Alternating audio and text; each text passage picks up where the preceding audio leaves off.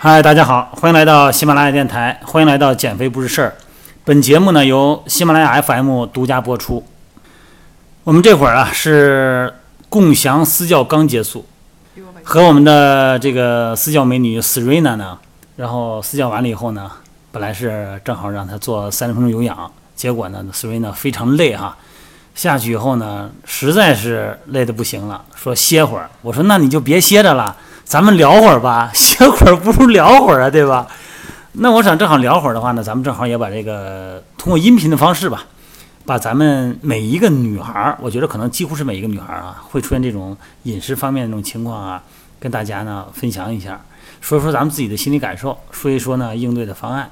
其实呢，有的时候哈，可能说出来以后呢，也不见能解决问题，但是说出来，至少呢对自己是一个了解，也不至于这么堵得慌。好了，那么这一集呢，我们就聊一聊女孩特别关心的关于零食怎么控制的这个话题。咱们听听孙娜会有什么见解啊？来吧，德老师你好。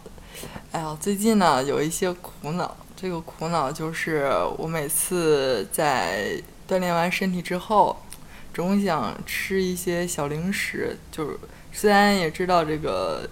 锻炼之后，你也教育我不能对不能吃东西，尤其不能吃那种油炸或膨化食品。但是作为我个人来说，还是想吃零食。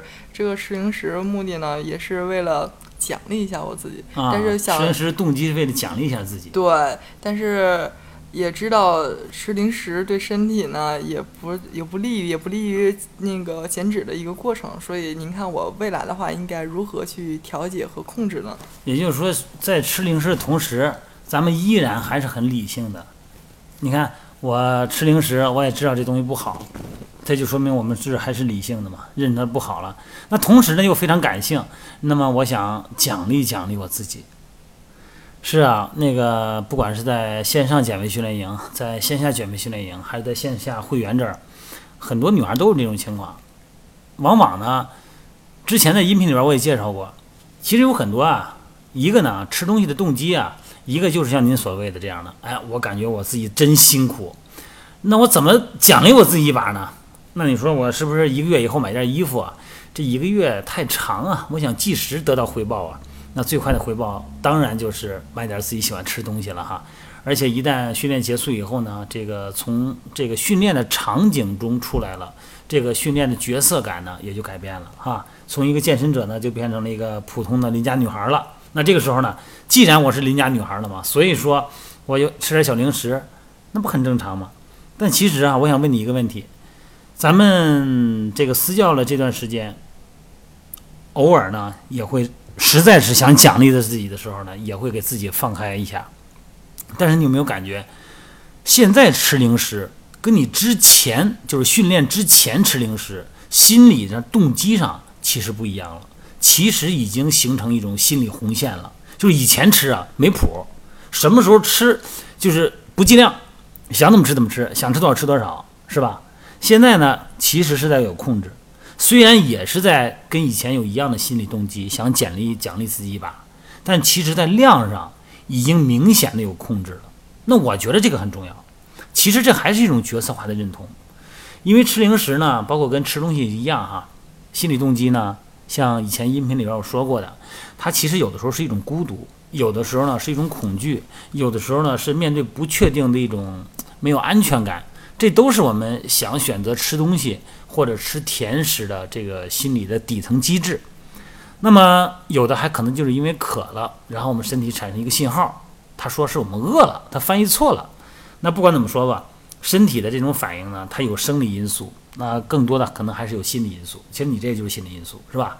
说有一个想有一个这个奖励自己的这种这种方式，啊，想吃零食找到一个理由，那这就是一个心理因素。嗯。那这个恐怕也不仅仅是运动完吧？哎，是啊，实际上我胖的一部分原因，呃，不断的吃零食，还有吃各种刺激性食物，例如说像糖分过高的呀、油炸食品。对，实际上人吃的本能是为了饱腹感，但我好像啊哎，对，实际上我分析了我自己之后，反而实际上我是为了口腹感，就是口感。后来呢，就衍生成不仅是为了口感，而是满足一下心理需求。所以这这一块儿是他已经跳脱，了生理需求的范畴了，对，完全是我种心理需求苦恼的。原因。是啊，你说这个生理需求还好说哈，我饿了我吃东西，我吃饱了不就完了吗？但问题是我饱了还想吃，这就这就惨了，他就成了心理问题了。那这样的话呢，有很多时候呢，你看很多心理医生啊，包括很多一些类似的专家吧，他都会把这个放大。那么我个人建议呢，首先不要责怪自己，就是说呢，这个事儿呢，呃，有这种感受，首先不要去骂自己，说我怎么这么不争气啊，这么不能控制，这么没有自制力啊。首先不要去责怪自己，呃，首先所有女孩可能都是这样的情况。那么先宽恕自己一次，然后呢，再去想一想到底是什么原因造成的，是生理因素还是心理因素？如果是心理因素，是什么原因？是哪方面的心理？是因为恐惧？是因为孤独？是因为烦躁？还是因为什么？那么找到原因以后呢，再逐一找到解决方案。那你说到底有没有终极答案呢？那当然是没有终极答案了，因为我们每个人每天会遇到的问题其实是不确定的。就算是我们知道了很多道理，在那个问题出现以后，再加上我们生理因素和心理因素，其实我们在做起来以后也很困难。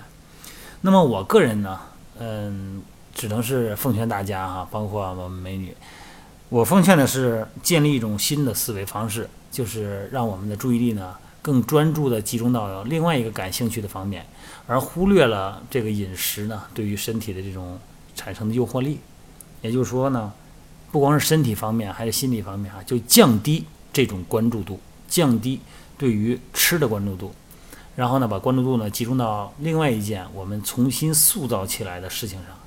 这样的话呢，是不是能够起到这个神经转移的这个作用呢？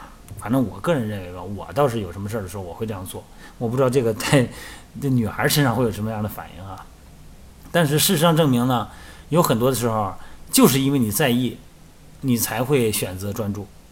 你不在意呢，你就不专注。我觉得还是建立起来一个新的你特别在意的事儿，然后呢，去充分的投入，然后冲淡饮食或或者是孤独给你产生的这种想吃的欲望，行吗？这样可以吗？谢谢邓老师。反正不管怎么着哈，行不行的咱试试看。总而言之，孤独。反正不是个好东西。好了，各位，今天呢，咱们音频就聊到这儿哈。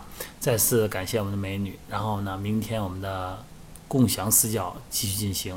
明天我们的音频呢，也继续聊减肥。各位，咱们明天见啊。